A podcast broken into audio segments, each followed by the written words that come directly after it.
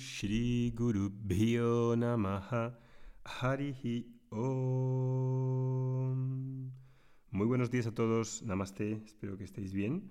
Hoy os quiero tratar, eh, quiero hablaros sobre el tema de qué es la filosofía de Karma Yoga, ¿no? ¿Qué es Karma Yoga?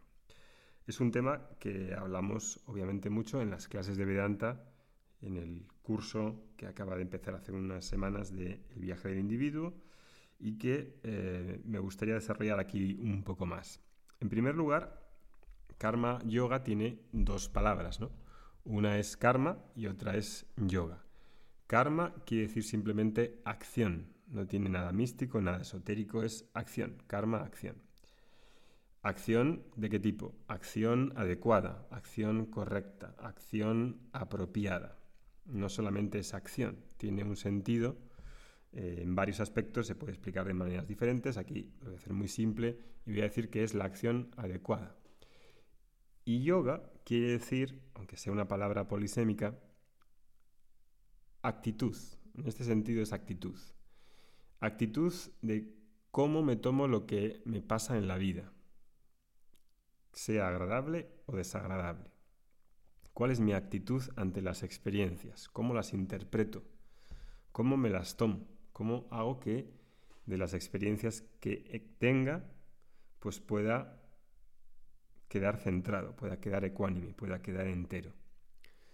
Karma Yoga es una filosofía completa de vida que en comparación con otras visiones, sobre todo pues las que estamos acostumbradas hoy a estar continuamente expuestos, las filosofías del New Age, las filosofías de la mm, positivistas, en las que parece que tenemos que conseguir una serie de cosas, de resultados financieros, de ser la persona que controle su vida, que consiga esto y lo otro, de que gane un pastizal. Estas filosofías que presentan un modelo de persona totalmente deshumana, deshumanizada, en la que tiene que conseguir por activa, por pasiva, una serie de comportamientos, una serie de, logros y resultados, y si no los consigue es un, perdedor, es un loser, es, una porquería, pues esas filosofías son realmente incompletas, por no decir otras palabras como espurias. Intentan hacernos ver que el éxito depende de si consigues todo lo que quieres. Eh, y mm, decir que nosotros todos queremos conseguir lo que queramos, pero claro, eso es una aspiración que, no es realista, eh, que, que, tengo que controlar absolutamente todo, ¿no? Como si yo fuese, pues eso, como lo mismo que dicen, el co-creador del universo. El universo parece que está confabulando constantemente por mis intereses, por mis, mis deseos y al mismo tiempo está confabulando con, para los que siguen esas filosofías, es decir, que está confabulando para ti, como si el universo estuviese pendiente exclusivamente de tus intereses y de tus deseos. Es una visión realmente, eh, realmente estrafalaria. Entonces, si consigo todo esto que, pretenden que tenga que conseguir para verme mínimamente bien, pues bueno, es una promesa que queda ahí y eh, la conocemos muy bien, ¿no? es la que hemos conocido desde que somos pequeños, ¿no? A base de todo de logros, logros psicológicos, logros materiales, cochazo, casa, dinero, carrera estupenda, poder, viajes, acceso a las marcas, etc. Pero claro, a base de tantas promesas, a base de tantos deseos que de satisfacer, en realidad lo que consiguen a medio y largo plazo, aunque a corto plazo parece ¿no? que te gusta escuchar todas esas cosas porque te promete este caramelo y te, te da un ánimo, como tenemos tan poco ánimo y tan poco eh, em, eh, un sentido de nosotros mismos de valía, de autoestima, pues que alguien venga y que te diga que puedes conseguir todo lo que quieres simplemente cambiando tu forma de pensar y que el universo va a estar ahí apoyándote constantemente, como si fuese Dios un mayordomo. En esta visión, lo que consigue a largo plazo es que yo estaré más irritado, más, eh, más, em, más frustrado porque a base de tantas promesas, pues no estamos a la altura de todo eso que en teoría debemos de conseguir para ser una persona exitosa. Bien, esto lo conocemos muy bien, esto es una filosofía muy norteamericana que lleva pues, 100, 200 años cociéndose y que ya está hasta en la sopa y es realmente, pues pones YouTube, te salen todo tipo de personas hablándote de todo lo que vas a conseguir y de que mm, si no lo consigues es tu culpa. Ojo a la cuestión. Karma Yoga, que es una filosofía de vida antigua que ha pasado las pruebas del tiempo, no garantiza en absoluto que vaya a conseguir todo lo que quiera. Ni siquiera se propone eso, ¿no? Se propone algo mucho más realista, algo menos engañoso, algo que no es engañoso. Lo otro sí que es engañoso, ¿no? Karma Yoga se queda, se centra en que quedes íntegro, cosa que es totalmente diferente, en que quedes ecuánime, que es totalmente diferente de lo que hablan estas filosofías positivistas, y que aún en el fracaso, lo que llamamos fracaso, ¿no? que sería también cuestionable, y el éxito, en el dolor y en la alegría, en las situaciones agradables y desagradables, pueda quedar entero. ¿Es esto diferente? Es diferente, es completamente diferente. Es una filosofía que nos enseña a ser ecuánime y cuando la ecuanimidad es algo que se, que se cultiva en base a una visión de realidades y unas expectativas adecuadas, eso es muy superior a alguien que te enseña nada, más que a verte bien si logras, si tienes resultados, si consigues todo lo que quieres con un control exhaustivo de tu mundo que te deja cansadísimo, que te deja agotado. La vida, lo pongan estas filosofías como lo pongan, es una sucesión de situaciones agradables y desagradables, dolor y placer. Hay una mezcla. Quien no quiera ver eso es ciego.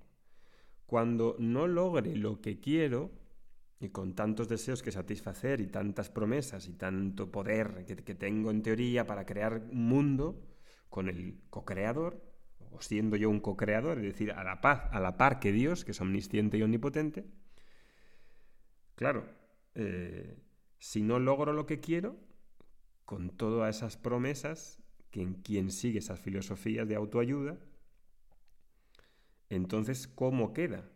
¿Cómo te lo vas a tomar si no consigues todo eso que, que te proponen? ¿Cómo vas a verte si no logras satisfacer tus deseos y pasan cierta edad, 30, 40, 50, y pasado un tiempo no has conseguido todo eso que pensabas que se podía conseguir, o si lo has conseguido, si has conseguido en parte cosas de las que te has propuesto en tu vida, todos esos logros aseguran que hoy, pesar de que, claro, obviamente hemos conseguido todos muchas cosas, pero muchas, es decir, que aquí nadie se queda... La lista de cosas que hay en nuestro apartamento es, es enorme. Esto no lo tenía ni, ni María Antonieta, la reina. Es decir, que esto es hoy en día la mayoría de gente, digamos en el mundo occidental, tiene un montón de cosas, ¿no? Una radio, televisión, una internet, un móvil de, mil, de cuantos euros. Tenemos muchas cosas a nivel material. No es que nos falten cosas.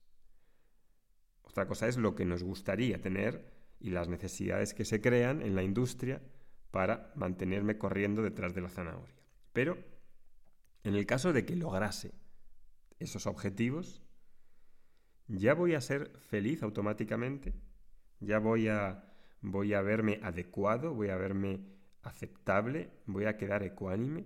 Obviamente, no ni el más exitoso ni el más pintado entre los pintados. El deseo, esta promesa de satisfacer todos los deseos, es en realidad una visión muy pobre. El deseo nunca se satisface con el deseo mismo, porque el deseo es insaciable, el deseo es voraz, el deseo es un glotón. Un deseo satisfecho llama a otros deseos. Por cada deseo que satisfaga nacen diez. Con lo cual el número de deseos siempre, siempre, siempre permanece creciendo y constante, aunque satisfaga ciertos deseos.